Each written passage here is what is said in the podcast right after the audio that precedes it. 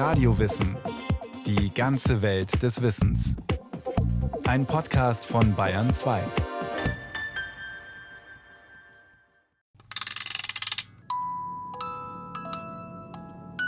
Es gab eine Zeit, da spielte die Welt verrückt und die heile Kinderwelt mit ihr. Es gab eine Zeit, da war der liebenswürdige Kinderfreund St. Nikolaus abgeschafft und durch den wiederauferstandenen Schimmelreiter Wotan ersetzt. Das Christkind hatte sich in ein Lichtkind verwandelt, die Krippe unter dem nun sogenannten Julbaum in ein Weihnachtsgärtlein mit hübsch ausgesägten Holztieren. Geschickte Nazi-Propagandisten setzten zu einem Generalangriff auf die christliche Sinngebung der Weihnachtszeit an. 1942 erschien ein Adventskalender in Buchform unter dem bezeichnenden Titel Vor Weihnachten mit Julbaum, Weihnachtsgärtlein und Gott Wotan. Das Titelblatt des Kalenders zeigte einen Tannenbaum, in dem sich ein Feuerrad dreht und den Schnee von den Zweigen schmelzen lässt. Sinnbild für den Sieg des Lebens und des kämpfenden deutschen Volkes, denn die rotierenden Flammen bilden deutlich ein Hakenkreuz. Wir bauen Schneebunker und Schneemänner, ermunterte der Kalender seine kleinen Leser, wobei der arme Schneemann natürlich einen Stahlhelm trug. Malen sollten sie explodierende Russenpanzer und am 23. Dezember waren deutsche Soldaten abgebildet, die einem gefallenen Kameraden ein Weihnachtsbäumchen auf sein Grab stellen. Mitgeliefert wurden markige Sprüche zum Entzünden der Kerzen am Sonnenwendkranz, wie der Adventskranz jetzt hieß. Ich bringe ein Licht für alle Soldaten, die tapfer die Pflicht für Deutschland taten. Die braune Alternative zum Adventskalender setzte sich nicht durch. Offenbar gefiel es dem an Bibelsprüche und verzauberte Winterlandschaften gewöhnten Publikum nicht, wie hier versucht wurde, Kriegsspiele und Heldengedenken als neuen Adventsbrauch zu etablieren. Etwas lässt sich allerdings an dem wenig geschmackvollen Nazi-Büchlein ablesen. Wie ein Seismograph bildet die wechselvolle Tradition des Adventskalenders gesellschaftliche Trends und kulturgeschichtliche Veränderungen ab. Die Regensburger Volkskundlerin Esther Gajek die im Lauf der Jahre mehr als 1000 Kalender gesammelt hat, schreibt dazu: Die Adventskalendermotive sind Ausdruck der zeitgenössischen Realität, wenn sie das Weihnachtsfest ideologisieren, die Gegenwart durch ein biedermeierliches Ambiente oder eine Bärenwelt ersetzen und die populären Kinofiguren aufnehmen.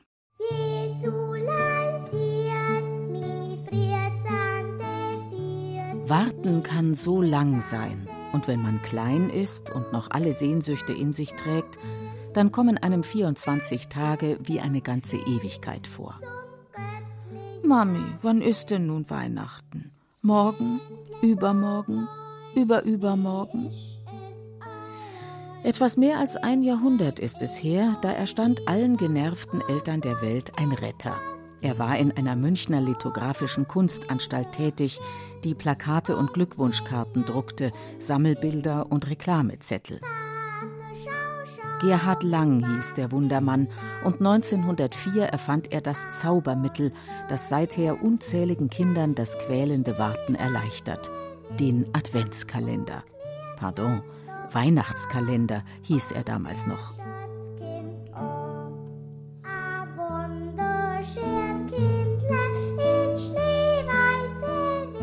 Der renommierte Kinderbuchillustrator Richard Ernst Kepler hatte unter dem Titel Im Lande des Christkinds eine Märchenwelt in 24 Miniaturbildern gezeichnet. 1904 erschien der Kalender zum allerersten Mal als Beilage einer Stuttgarter Zeitung und wurde zu Werbezwecken verschenkt. Vier Jahre später wagte sich der Verleger Gerhard Lang damit auf den Buchmarkt in München. Pausbäckige Engel holen die Wunschzettel für das Christkind ab backen Plätzchen, stellen eine Spielzeugeisenbahn auf, reparieren Puppen und Schaukelpferde, schmücken den Lichterbaum.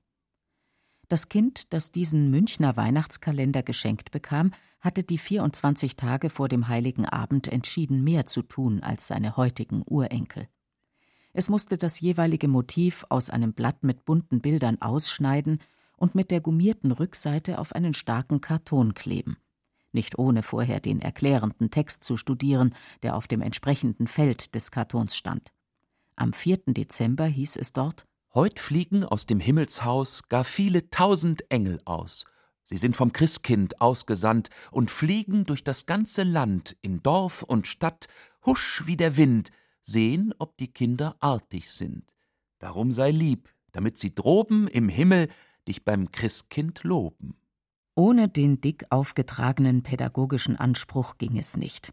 Am 10. Dezember durfte sich der kleine Besitzer des Weihnachtskalenders an einer Kompanie Spielzeugsoldaten freuen, die zackig im Stechschritt durch das Land des Christkinds marschierten. Nun aber, Kinder, seht einmal den Bleisoldatengeneral, wie hoch zu Pferd auf freiem Feld er für das Fest Parade hält. Wenige Jahre nach dem Auftreten der merkwürdigen Adventskompanie brach der Erste Weltkrieg los. Den arg militaristischen Geschmack der Zeit verraten auch die beiden Weihnachtsbäume, die den fertig zusammengeklebten Kalender umrahmen wie Zierleisten. Der eine behängt mit Trommel, Säbel, Gewehr und Pickelhaube für die Jungen, der andere geschmückt mit Puppen, Bällen und einem lustigen Springteufel für die Mädchen. Mit dem Riecher des guten Geschäftsmanns übernahm der Druckereibesitzer Lang ein aus Württemberg zugewanderter Pastorensohn und gelernter Buchhändler, das Erfolgsrezept der damals sehr beliebten Ausschneidebögen und Klebebilder. Er traf damit die Bedürfnisse bürgerlicher Familien, die das gespannte Warten auf das Christkind pädagogisch nutzen wollten. Man muss Geduld haben, wenn man etwas Schönes erleben will, und brave Kinder werden belohnt. So lautete die Botschaft. Bürgerliche Tugenden, Geduld, Beherrschung der Emotionen, Selbstkontrolle trafen sich mit der religiösen Motivation einer gründlichen Besinnung auf das Geburtsfest Christi. Was da Schönes und Kostbares bevorstand, sollte jeden Tag neu ins Bewusstsein gehoben werden. Ganz neu war die Idee nicht. Vorläufer der adventlichen Zeitmesser hat es schon im 19. Jahrhundert gegeben, und zwar hauptsächlich in protestantischen Familien, wo sie mit einer Art Hausliturgie, Gesang, Gebet, Bibellesung verbunden waren. Die Formen waren denkbar einfach. Kreidestriche wurden ausgewischt, Blätter abgerissen, Kerzen ein Stück weit abgebrannt. Aber der schlichte Ritus genügte, um geheimnisvolle Spannung zu erzeugen. Der Vater der protestantischen Diakonie, Johann Hinrich Wichern, beschreibt so einen Adventsbrauch in dem von ihm gegründeten Rauen Haus in Hamburg einen Brauch, der nicht nur den späteren Kalender, sondern auch den ebenfalls ziemlich jungen Adventskranz vorwegnimmt, damals noch verschwenderisch mit 24 Kerzen bestückt. Was gucken die Knaben und Mädchenaugen so lustig zum Kronleuchter empor? Oh, was sie da sehen, kennen sie wohl. Es ist nichts als ein einfacher Kranz, den der Kronleuchter auf seinen Armen trägt, und auf dem Kranz brennt das erste Licht, weil heute der erste Adventstag ist.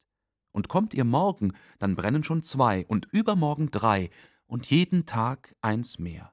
Und je mehr Lichter brennen, desto näher rückt Weihnachten und desto froher werden Knaben und Mädchen. Und brennt der volle Kranz mit allen vierundzwanzig Lichtern, dann ist er da, der heilige Christ in all seiner Herrlichkeit. Das liebenswürdige Brauchtum hatte zutiefst religiöse Motive, wie sich einer Schilderung von Wicherns Gesinnungsgenossen Friedrich von Bodelschwing entnehmen lässt. Er gründete die Sozialsiedlung Bethel bei Bielefeld. Unser Vater wusste, für Kinder ist die Hoffnung eine starke Kraft. Darum hielt er es so, dass die Adventszeit für uns eine Schule der Hoffnung wurde. Weil aber bei den Kindern das Vergängliche noch mehr als für große Leute ein Gleichnis des Unvergänglichen ist und sie das am besten verstehen, was ihren Augen und Ohren spürbar wird, darum wurden solche Signale der Hoffnung auf unserem Wege aufgerichtet. In Romanen und Lebenserinnerungen aus der Zeit um die Jahrhundertwende finden sich zahllose Berichte von solchem Adventsbrauchtum in protestantischen Bürgerhäusern. Typisch die Schilderung der Schriftstellerin Lina Lejeune aus Frankfurt am Main. Des Vaters besondere Erfindung war unser Adventsbäumchen. Das Bäumchen wurde so vorbereitet, dass ein Kinderspielreifen an vier Bändern so in der Krone befestigt wurde, dass er an den breitesten Teil des Bäumchens zu hängen kam. In diesen Reifen waren vorher so viele kleine Häkchen eingeschraubt worden, wie es Tage im Advent gibt.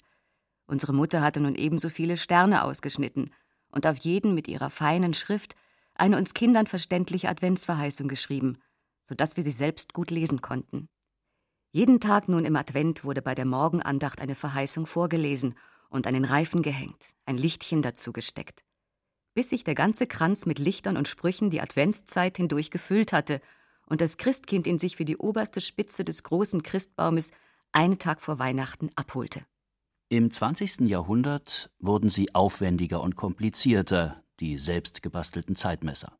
Weihnachtsuhren mit beweglichen Zeigern kamen in Mode. In österreichischen Familien und böhmischen Frauenklöstern sägte man filigrane Himmelsleitern aus Sperrholz, auf denen das Christkind Tag für Tag eine Sprosse tiefer zur Erde herniederstieg.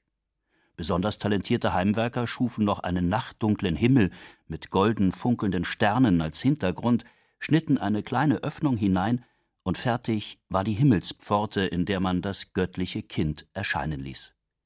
Dahinter stand die fromme Überzeugung, dass Gott an Weihnachten auf die armselige Erde kommt, jeden Tag ein Stück näher. Es gab Adventshäuser mit 24 von innen erleuchteten Fenstern, Adventslaternen mit Transparentbildern, Ketten mit 24 vergoldeten Nüssen, in denen Liedtexte und Merksprüchlein steckten. Die Formen und Einfälle wurden immer vielfältiger, aber all die Vorformen der heutigen Papierkalender vermittelten dieselbe zentrale Botschaft. Entscheidend sind nicht die Geschenke am heiligen Abend, das Eigentliche ist der Zauber der Erwartung. Es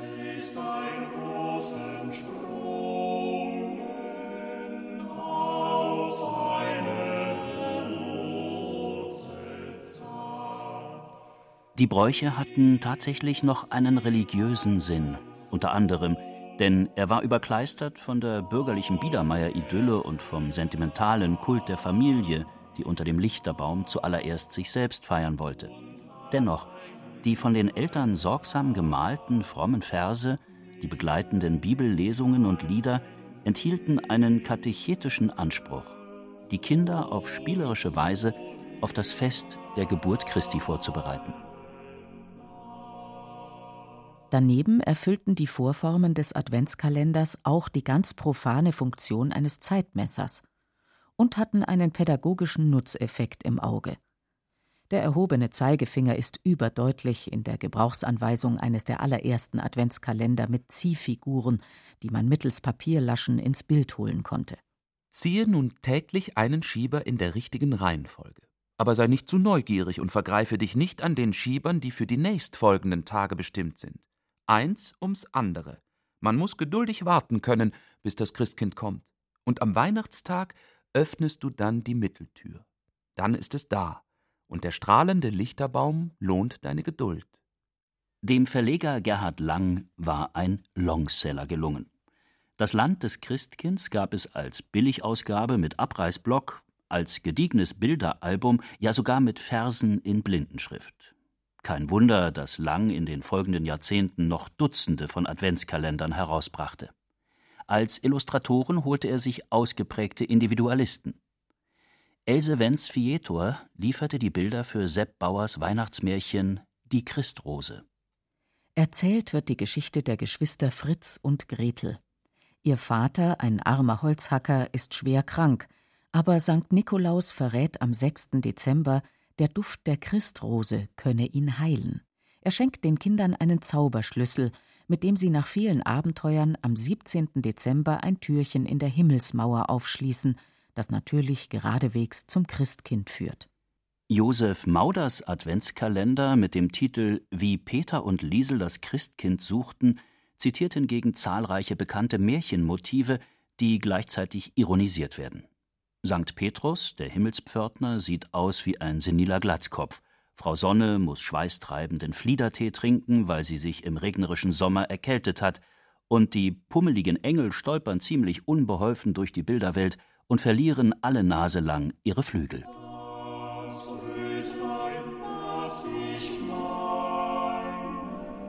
Die wirtschaftlichen Erschütterungen der beiden Weltkriege und die billigen Produktionstechniken einer qualitativ anspruchsloseren Konkurrenz zwangen Gerhard Lang in München 1940 zur Geschäftsaufgabe.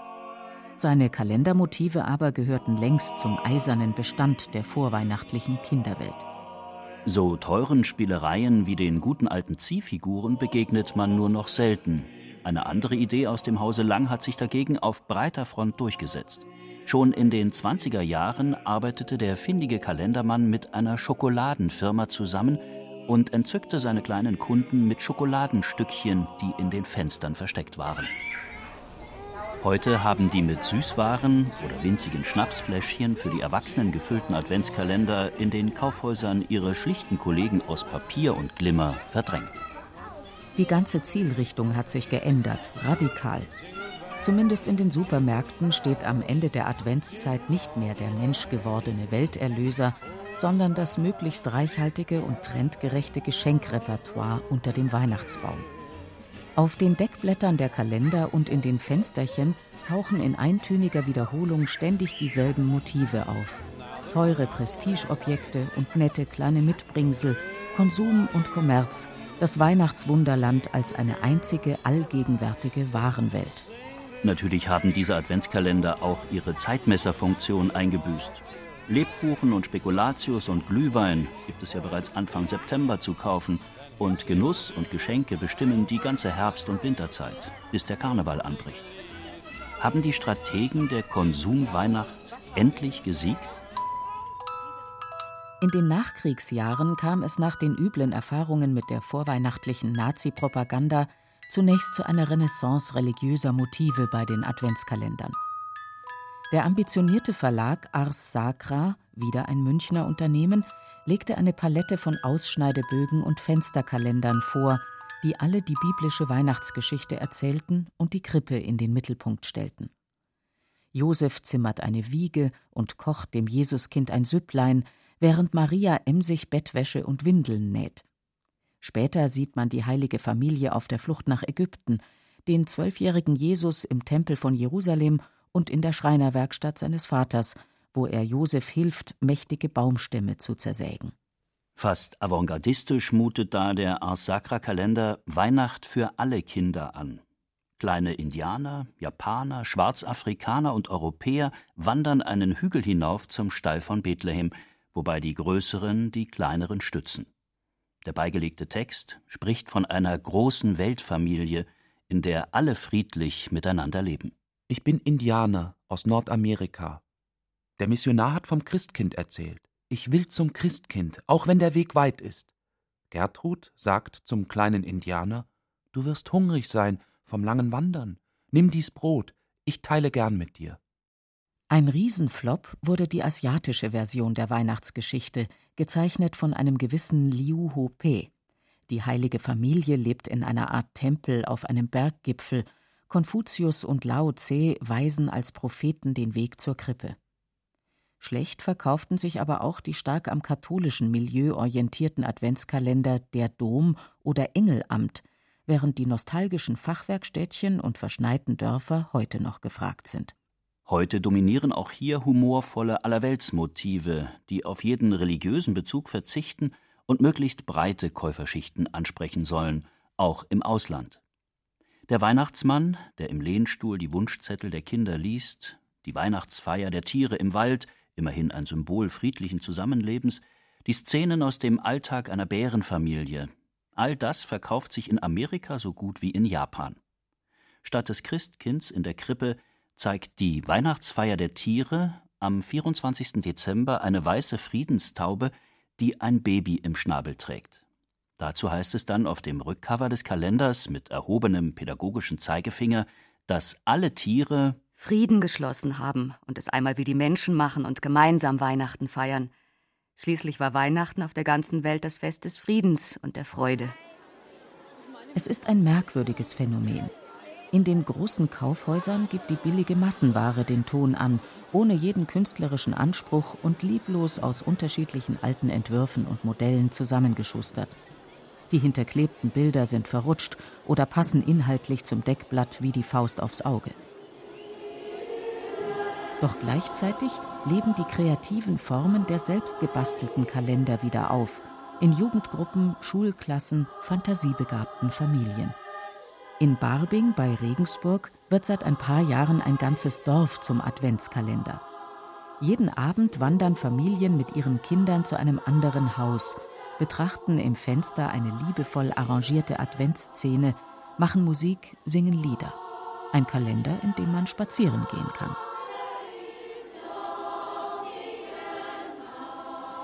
Bei den gedruckten Kalendern finden neben den immer gleichen Schneelandschaften und Weihnachtsmärkten auch die mit religiösen Bildmotiven gestalteten Alternativprodukte ihre Käufer, die Adventshäuschen und Büchlein mit Bibelversen und Liedern. Der Hamburger Verein Andere Zeiten gibt meditative Kalender mit Texten von Martin Luther, Dietrich Bonhoeffer, Bertolt Brecht, Max Frisch, Wolf Biermann heraus. Die Benutzer sind eingeladen, sich täglich mindestens zwölf Minuten Stille zum Meditieren, Beten, Nachdenken zu gönnen. Und der Verein bekommt dankbare Briefe wie diese. Ihr Kalender wirkt Wunder. Von Tag zu Tag werde ich ruhiger und nehme mein Leben bewusster und fast beglückt wahr. Keine letzten Einkäufe, keine Weihnachtsfeiern, nur eine Kerze, ein Weihnachtsstrauß und ihr Kalender. Gestartet 1995 mit einer Auflage von 4000 Stück wird der Kalender mittlerweile sage und schreibe 350.000 Mal verkauft. Anregungen finden sich auch in einem besonders hübschen Titel aus dem Haus Herder. Ein literarischer Adventskalender versammelt exakt 24 weihnachtliche Briefe von Theodor Storm, Robert Schumann, Rilke, Kafka, James Joyce, Joachim Ringelnatz. Der schönste Text in dieser kleinen Briefsammlung stammt nicht von Goethe, Nietzsche, Fontane und den anderen Bewohnern des Dichter Olymps, es ist die Antwort, die Francis Church, Herausgeber der New Yorker Tageszeitung Sun, 1897 auf die Frage der achtjährigen Virginia O'Hanlon gegeben hat. Ja, Virginia, es gibt einen Weihnachtsmann.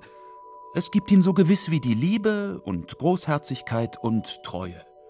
Wie dunkel wäre die Welt, wenn es keinen Weihnachtsmann gäbe. Es gäbe dann auch keine Virginia, keinen Glauben, keine Poesie, gar nichts, was das Leben erträglich macht. Was du auch siehst, du siehst nie alles. Du kannst ein Kaleidoskop aufbrechen und nach den schönen Farbfiguren suchen. Du wirst nur einige bunte Scherben finden, nichts weiter. Warum? Weil es einen Schleier gibt, der die wahre Welt verhüllt. Der Weihnachtsmann lebt. Und ewig wird er leben. Sogar in zehnmal zehntausend Jahren wird er da sein, um Kinder wie dich und jedes offene Herz mit Freude zu erfüllen. Frohe Weihnacht.